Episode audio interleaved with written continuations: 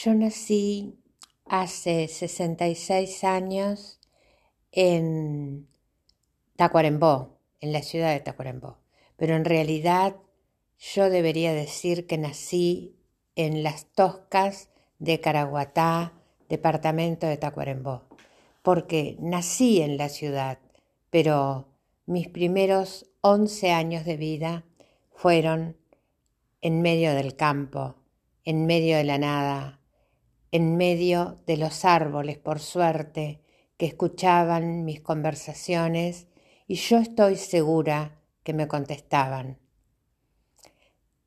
Yo nací en esta época, es decir, en la década del 50, 60, eh, nací de una madre particular, claro, todas las madres son particulares y todas las personas somos particulares, pero una madre que había sido criada bien, pero con mucha rigidez, mucha rigidez.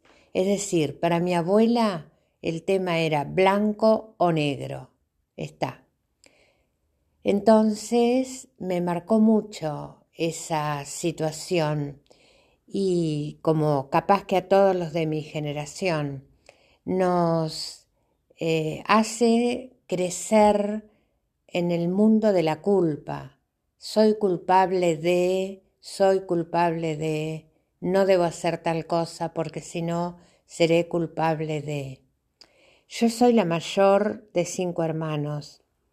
Por lo tanto, fui la que estrené a mi madre, en el sentido de estrenarla a ella y que ella viviera a su vez la primera experiencia de tener un bebé, eh, alimentarlo, higienizarlo, yo qué sé qué, lejos de su madre, es decir, lejos de mi abuela, en un mundo totalmente desconocido para ella y con un esposo que viene a ser mi papá, que bueno, ya le dedicaré un capítulo aparte.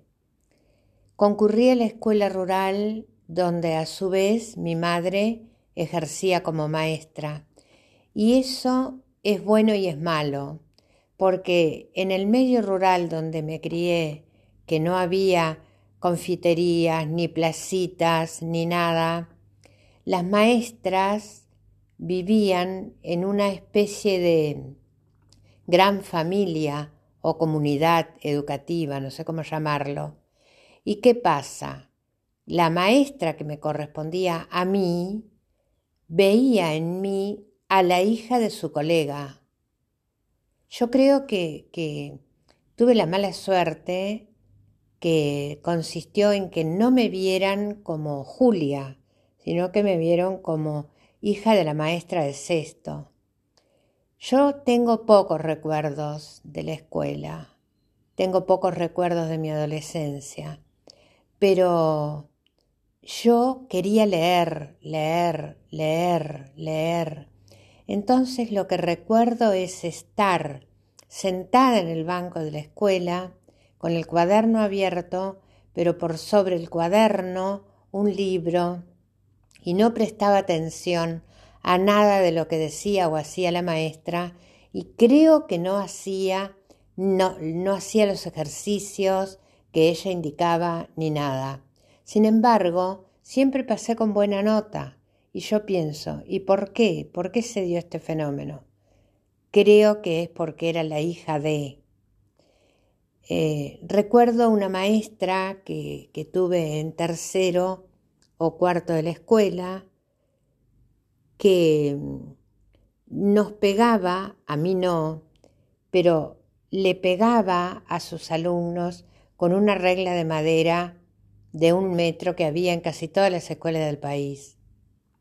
Y también recuerdo que me gustaba sentarme en un banco, tipo bancos de Varela, ¿no?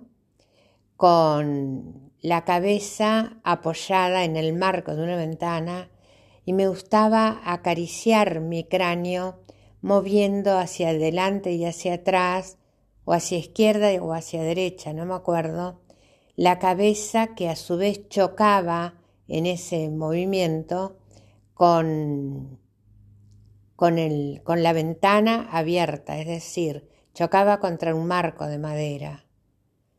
Creo que eso es lo que recuerdo de la escuela y debe ser que yo realmente no prestaba atención porque yo encuentro que sé poco de matemática, poco de historia, sé algo de lengua y sé algo de geografía.